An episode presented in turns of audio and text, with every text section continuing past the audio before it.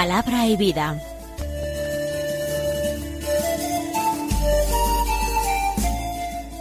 Con el padre Manuel Horta, desde Sevilla.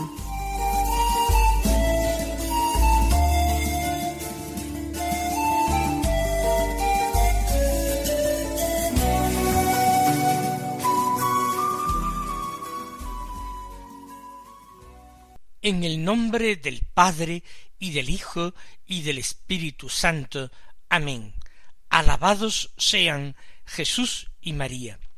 Muy buenos días, queridos amigos, oyentes de Radio María y seguidores del programa Palabra y Vida. Hoy es el jueves de la octava pascual. Es el día 21 de abril nos encontramos viviendo con mucha alegría este tiempo extraordinario y privilegiado dentro de la Pascua, que es su octava, la semana que sigue inmediatamente después del gran domingo de la resurrección de nuestro Señor. Escuchamos la palabra de Dios con verdadera avidez, como los discípulos de Maús, Queremos saberlo todo acerca de Jesús, todo lo que se refiere a Él en la Sagrada Escritura. Por eso nos aplicamos cada mañana a la escucha de la palabra de Dios que se proclama en la liturgia de la misa del día, para meditarla, para a continuación tratar de llevarla a la vida, convertirla en vida. El Evangelio de hoy es de San Lucas, del capítulo veinticuatro, los versículos treinta y cinco al cuarenta y ocho, que dicen así En aquel tiempo los discípulos de Jesús contaron lo que les había pasado por el camino, y cómo lo habían reconocido al partir el pan. Estaban hablando de estas cosas cuando él se presentó en medio de ellos y les dice paz a vosotros. Pero ellos, aterrorizados y llenos de miedo, creían ver un espíritu. Y él les dijo ¿Por qué os alarmáis? ¿Por qué surgen dudas en vuestro corazón? Mirad mis manos y mis pies, soy yo en persona, palpadme y daos cuenta de que un espíritu no tiene carne y huesos, como veis que yo tengo. Dicho esto, les mostró las manos y los pies. Pero como no acababan de creer por la alegría y seguían atónitos, les dijo ¿Tenéis ahí algo de comer? Ellos le ofrecieron un trozo de pez asado. Él lo tomó y comió delante de ellos. Y les dijo Esto es lo que os dije mientras estaba con vosotros, que era necesario que se cumpliera todo lo escrito en la ley de Moisés y en los profetas y salmos acerca de mí. Entonces les abrió el entendimiento para comprender las escrituras. Y les dijo Así está escrito el Mesías padecerá, resucitará de entre los muertos al tercer día, y en su nombre se proclamará la conversión para el perdón de los pecados a todos los pueblos, comenzando por Jerusalén. Vosotros sois testigos de esto. San Lucas narra esta aparición de Jesús inmediatamente después de su aparición a los discípulos de Emaús. Y comienza así. Los discípulos de Jesús contar lo que les había pasado por el camino. Se refiere a los dos discípulos de Maús que han llegado ya a oscuras de noche, porque ya atardecía cuando se sentaron a la mesa con el Señor. Lógicamente, después de haber rehecho el camino en sentido contrario a como ellos lo hacían, ha tenido que anochecer totalmente y ellos cuentan lo que les había pasado, cómo han reconocido a Jesús al partir el pan, están dando testimonio de él. Estaban hablando de estas cosas cuando él se presentó en medio de ellos y les dice paz a vosotros. No dice la forma en que se presentó. Con María Magdalena en el huerto, con los de Maús en el camino, conversó con ellos antes de ser reconocido. Pero en este caso, Jesús se hace presente en medio, de una forma misteriosa. Se trata de que es un personaje que está allí, como en el caso de esas apariciones a María Magdalena y a los discípulos de Maús, y sólo en ese momento lo reconocen, o simplemente se materializó de la nada. El texto es muy sobrio, sólo se presentó en medio de ellos. Y sus palabras, la paz a vosotros. Jesús resucitado desea la paz a sus discípulos, porque sabe que en sus corazones no hay paz. Ellos se sienten turbados, necesitan por una parte explicaciones, no entienden las cosas que están ocurriendo, se sienten desbordados por los acontecimientos. Es un estado de turbación y de inquietud por el futuro, como también acontece a muchos de los hombres de hoy, quizás a muchos de nosotros, que también nos encontramos y nos sentimos turbados y desbordados por los acontecimientos y dudosos en algunas ocasiones de cómo actuar, de cómo proceder, de cuál será nuestro porvenir. En primer lugar, la paz a los corazones. Pero también falta paz en esos corazones de los discípulos, porque se sienten mal con ellos mismos. Ellos le han fallado al Señor. Huyeron del huerto de los olivos. No fueron capaces de presentarse en el Calvario y acompañarle en sus últimos momentos y estar con la madre y decimos suavemente esto de que por cobardía huyeron. Uno, Simón Pedro, lo negó por tres veces. Al principio se sintió valiente para seguirle a la casa del sumo pontífice, pero allí, a las preguntas de un criado y de la portera, había renegado de Cristo, incluso con juramento no conozco a ese hombre. ¿Cómo iba a haber paz en el corazón de Simón Pedro. Cierto que las lágrimas vertidas, que ya eran muchas, que ya eran muchas, habían ido purificando su alma. Pero de cualquier forma, la paz todavía es posible que no se hubiera instalado en su corazón.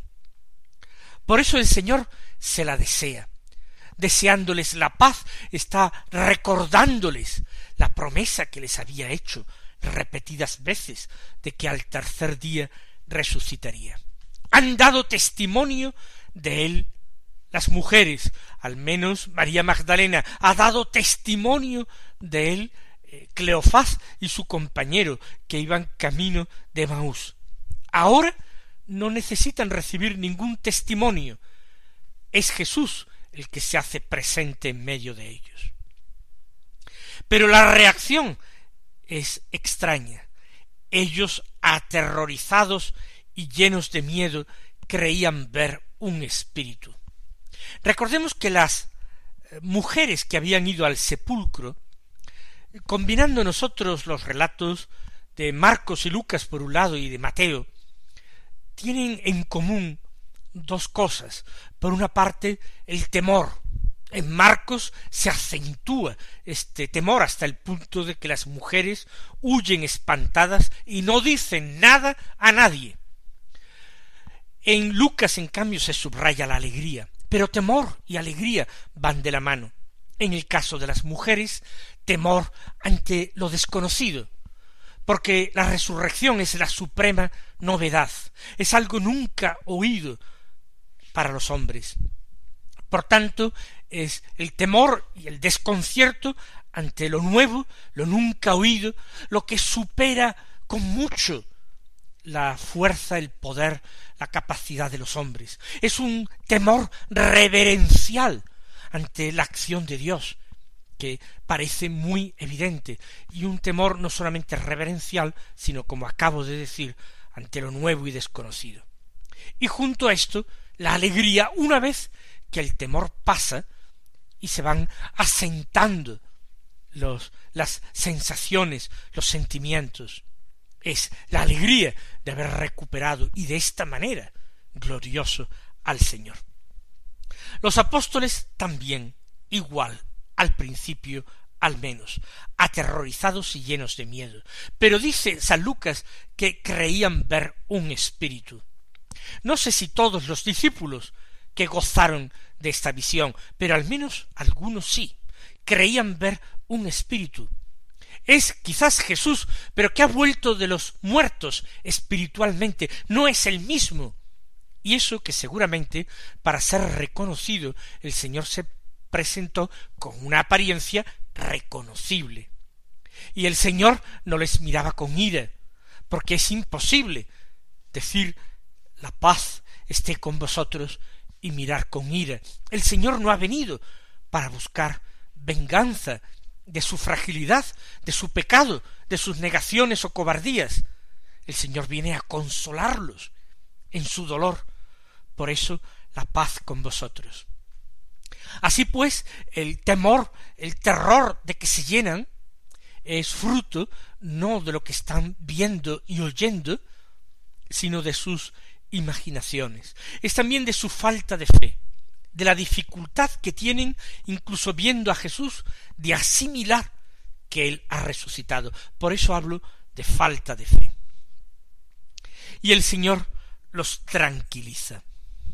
San Ignacio de Loyola en sus ejercicios espirituales nos invita a considerar cómo el Señor Jesús resucitado viene con el oficio de consolar. Así lo dice San Ignacio, porque Él viene para esto, para consolar los corazones desgarrados, para vendar las heridas. Él viene para salvarnos, no se apareció Jesús a Poncio Pilato para darle un susto de muerte. No se apareció a Herodes, ni se apareció a Caifás, ni a ninguno de los sumos sacerdotes o de los ancianos que lo habían entregado a la muerte. El Señor no buscó aterrorizar a éstos, buscó consolar a los que realmente sentían un dolor extremado por la separación, por su muerte. Por eso les dijo, ¿por qué os alarmáis? ¿Por qué surgen dudas en vuestro corazón? Mirad mis manos y mis pies, soy yo en persona. Palpadme y daos cuenta de que un espíritu no tiene carne y huesos como veis que yo tengo. Son como los signos de identidad de Jesús, las sacratísimas llagas, los recuerdos, los vestigios de su pasión. Ahora las llagas no tienen que tener un aspecto desagradable, horroroso. Las llagas de Cristo tienen que ser ahora extraordinariamente atrayentes como todo su cuerpo, como toda su persona. La muerte, el dolor ya ha sido derrotado y vencido. Ahora sólo se trata de un recordatorio de la lucha del Señor, que pone más de manifiesto, si cabe todavía, su victoria. Sobre todo Jesús quiere decirles que es Él mismo, su amigo, al que tanto quieren, de quien se sienten tan entrañablemente queridos, aquel que les había dicho a vosotros no os llamo siervos, a vosotros os llamo amigos, porque todo lo que le he oído a mi Padre os lo he revelado. Soy yo en persona. No puedo ser un fantasma. Los espíritus no tienen carne y hueso. Y si queréis, podéis tocarme. A un espíritu no se le puede tocar. Aunque tuviera una apariencia visible, el contacto físico sería imposible. Se desvanecerían como humo o como niebla entre las manos de quien quisiera palparlos. Tocadme, daos cuenta de que un espíritu no tiene carne y huesos, como yo tengo. Ese cuerpo glorioso de Cristo tiene también una carne, carne transfigurada, carne gloriosa, pero es un ser humano, es un ser humano completo, es ese proyecto concebido en la mente de Dios de cómo tenía que ser el ser humano, lo que Dios quiso. Todo esto unido indisolublemente, unido a la divinidad. Es el Hijo de Dios, es la segunda persona de la Trinidad quien les está hablando. Les mostró las manos y los pies. Pero como no acababan de creer por la alegría y seguían atónitos, les dijo ¿Qué, ¿Qué significa esto? Para mí tiene una interpretación, una comprensión difícil. ¿Cómo es posible no creer por la alegría. No acababan de creer por la alegría. Por lo tanto, ahora ya hay alegría. Ahora lo que predomina no es el terror. Antes, ha dicho, aterrorizados y llenos de miedo. Ahora, ha dicho, no acababan de creer por la alegría, no es por el miedo.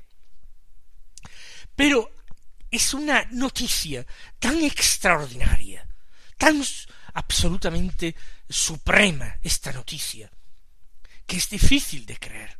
Es demasiado bonito para ser verdad, podrían pensar ellos. Jesús vencedor de la muerte, para siempre con nosotros, una amistad que no se romperá jamás. Sobre él ya no tiene poder ni el Sanedrín, ni el gobernador romano, ni tiene poder Herodes, ni los enemigos, ¿Es posible una victoria tan absoluta, tan completa, tan rotunda? ¿Qué es esto? No acababan de creer por la alegría, seguían atónitos. Ciertamente la noticia era tan grande y tan buena que ellos estaban desconcertados.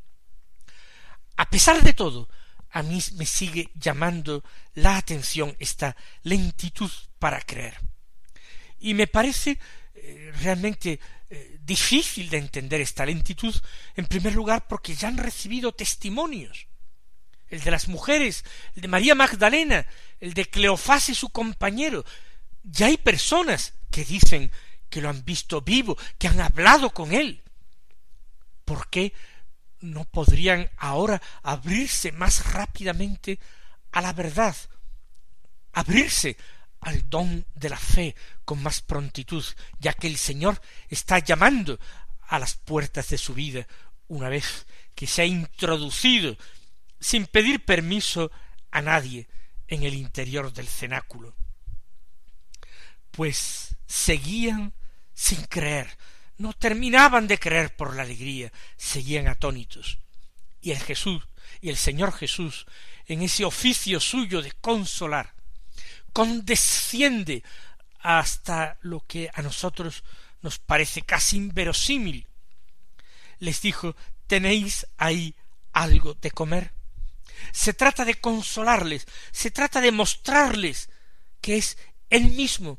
Claro que el cuerpo glorioso no tiene necesidad de alimento, claro que todo en él es luz y es vida, pero era una forma de introducirlos suavemente en esa idea que se les resiste tanto, en esa fe que tarda en prender definitivamente en sus almas. ¿Tenéis algo de comer? En otras ocasiones les habría dicho lo mismo, ¿tenéis algo de comer? Cuando aquella multitud los rodeaba después de un día entero consagrado a la predicación cerca del lago de Galilea. ¿Tenéis algo de comer? Solamente había cinco panes y dos peces, pero él los multiplicó. Ahora dice lo mismo, ¿tenéis ahí algo de comer? Y ellos le ofrecieron un trozo de pez asado. Lo tenían ya preparado de quizás las sobras de la comida que habían terminado ya. Él lo tomó y comió delante de ellos. ¿Nos podemos imaginar la escena? Jesús Jesús resucitado, el Señor glorioso, el Señor de la historia, el juez del universo de los vivos y de los muertos, comiendo un trozo de pez asado, delante de las miradas llenas de alegría, de gozo, de asombro de sus discípulos, es una escena que yo no he visto eh, reproducida nunca en la historia del arte, en ninguna obra de arte. Es algo tan absolutamente eh, difícil de imaginar, pero a mí me parece una escena conmovedora que muestra hasta qué punto el amor de Jesús fue un amor comprensivo y tierno. Y me encanta esta escena porque creo que el Señor ha actuado de la misma manera conmigo en algunas ocasiones de mi vida. Y ante mi dificultad o mi torpeza o mi dureza de corazón para creer y para fiarme de él, él ha condescendido a detalles pequeños, nimios, que podrían ser ridículos, pero para ayudarme a abrir los ojos, para ensanchar mi corazón con la alegría, para que dentro cupiesen la fe, la esperanza y el amor. Y les dijo entonces, esto es lo que os dije mientras estaba con vosotros, que era necesario que se cumpliera todo lo escrito en la ley de Moisés y en los profetas y salmos acerca de mí. Ahora lo comprendéis. Es exacto lo que yo ya os había dicho. Todo tenía que cumplirse, también la pasión, la muerte, el sufrimiento del Mesías y entonces les abrió el entendimiento para comprender las escrituras. En un momento todas las dudas se han disuelto, toda la falta de fe ha desaparecido. De golpe todo se ha hecho claro, evidente. Ahora es la gloria. Verdaderamente se puede vivir el cielo en, la tierra. Porque cuando estamos nosotros con Dios, cuando estamos con Jesús, cuando su Espíritu nos habita, cuando el Padre, que ve en lo escondido, escucha nuestra oración, y nosotros lo sabemos, entonces, estando con Dios, estamos en el cielo.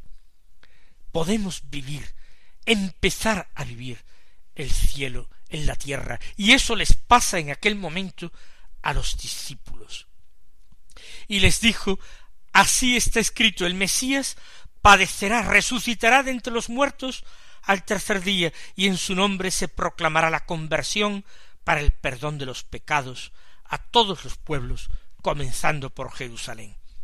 Todo eso estaba previsto, escrito, pero la historia no ha terminado, apenas está empezando. Vosotros sois testigos de esto. Ahora comienza la misión del discípulo, ahora comienza la misión de la Iglesia.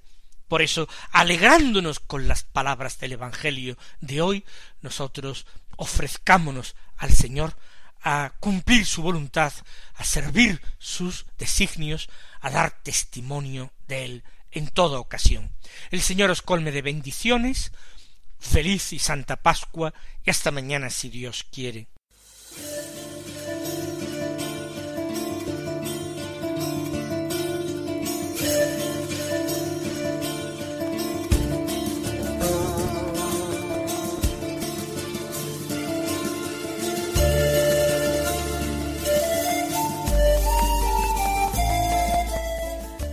Concluye Palabra y Vida, un programa dirigido desde Sevilla por el Padre Manuel Horta.